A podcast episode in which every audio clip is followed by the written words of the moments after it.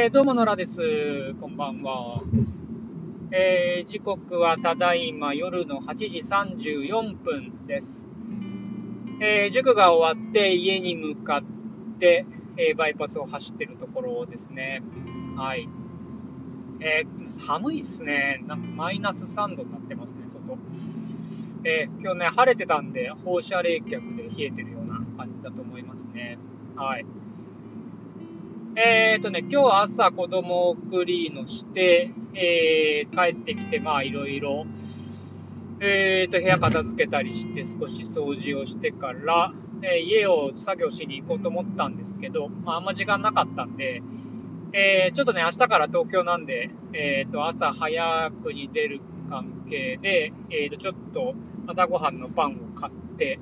えそれで塾に行ったっていう感じでしたね。はい。えー、もう明日なのすっかり忘れてて、ちょっと簡単なお土産も買い買ったりしながらでしたね。はい。えー、ですと。で、えっ、ー、とね、今ね、ちょっと車、いつもより少し録音を遅らせてというか、遅れて始めてるんですけど、あのー、久しぶりにね、ゆらゆら帝国を聴き始めたら、ちょっとついね、歌ってしまって、ちょっと危うく録音し忘れそうになりました。はい。前なんかね、子供が、あの、たまたま流れてたゆら亭の、えっと、音聞いて、これいいね、とか言ってたんで、あ、なんか久しぶりにゆら亭聞きたいな、と思って聞いたら、やっぱいいっすね。はい。えー、てな感じです。え まあちょっとそれは関係ないんですけど、えー、でですね、えー、そうそう、で、バングラデシュの続きですね。はい。えっ、ー、と、昨日、まあ、あの、バングラデシュに夜着いて、えっ、ー、と、まあ、街の中に泊まったよって話をしてたんですけど、えっ、ー、とね、その話をして一個思い出したことがあって、あのー、その天井が抜けた、あの、ホテル、えー、大丈夫かなって不安になったホテルなんですけど、なんかね、ボーイさんがすごいね、いいボーイさんで、なんかね、ちょっと小太りの背の低い、えー、男の人だったんですけど、なんかね、あの、白い服着て、白い、あの、いわゆるイスラム教のあの、四角い寝帽子みたいなのかぶって、えー、案内してくれたんですけど、あの、最後、部屋を出ていくときに、グッナイトって言って、すごいね、なんかにっこり笑って敬礼してたんですよね。なんかそれがね、すごい印象に残ってて、えー、なんかいい兄ちゃんだなと思ったのをすごく思い出しましたね。はい。まあそんな感じでね、結構ね、バングラデシュ、あの、イエメンも、あ、そうですね、イエメンもそうだったんですけど、こうくしくもイスラム教の国でしたね。あ、そうですね。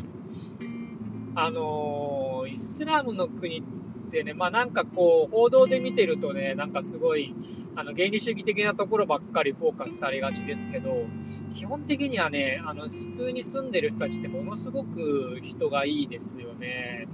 はい。あの、まあ、前、イエメンの時にも話したんですけど、こうやっぱり旅人とか隣人にはあの親切にせよっていう、まあ、教えを多分ね、あの、守ってるんでしょうね。うん、すごく、あの、いい人が多いなっていうのは実感としてありますね。はい。まあ、20年経ってね、だいぶ変わってるとは思うんですけど、うん。まあ、でも、あの、根本的にはすごく人がいいなって感じですね。はい。えー、でですね、あの、まあ、そのホテル、あの、心配になりながらも、まあ、疲れてたんで寝て、起きてして、で、次の日ね、街の中に出たんですけど、もうね、街の中がとにかくすごかったですね。もう、なんというか、あの光景は未だにこう、なんかすごく思い出す感じですね。まあ、当時ね、まだ20代、自分も20代だったっていうのもあるんですけど、やっぱりその喧騒と熱気というか、えー、ものはやっぱり凄まじいものがありましたね。あの、まあ、特にね、ダッカの街中、ものすごい、あの、えっ、ー、と、力車がいっぱい走ってるんですよね。あの、力車っていうのは本当にあの、いわゆる人力車ですよね。あの、後ろに二輪のタイヤのついた、えっ、ー、と、おじさんが漕ぐような力車ですけど、あのその当時は、あの、まだそんなに車、車も結構走ってましたけど、もう本当にボロい車か、えー、まあ、バイクもあって、えー、ほとんどが力車でしたね。で、も力車が本当に、えー、っと、通りをもう埋め尽くしていて、で、もう大きな通りとか行くとね、もう本当 3, 3車線、4車線みたいなところ、力車がうわーっと大勢走ってるんですよね。だからその人の数と、その力車の数っていうのにもう本当に圧倒されて、で、信号とかもね、一応あるんですけど、ろくに動いてないんですよね。だからもうみんなね、こう、交差点とかもうそういう3車線、4車線の道ですよね。そこをもうなんか融通し合って渡っていくもんだからもう、その、あの、混沌たるやですよね。もうものすごい人の入り乱れ方で。で、その、力車とかね、その古、あの、ボロいバスとかもね、こう装飾がすごいですよね。なんか、あの、ケバケバしたというか、あの、色とりどりの装飾がものすごくて、えー、でも本当にね、街の中、人と物と音と色の洪水っていう感じで、はい、もうね、ものすごい熱気だったなっていうのを今でもよく覚えてますね。はい、で、こう何日か後に、あの、旧市街、オールドダッカーの方にも行って、まあ、当時ね、そこはあんまり、あの、危ないからあんま行かない方がいいみたいな話をしてたんですけど、まあ、そんなに奥までは行かないようにと思って行って、訪ね、歩いたんですけど、まあ、そこもね、やっぱその市場というか、人の熱気みたいのはすごかったですね。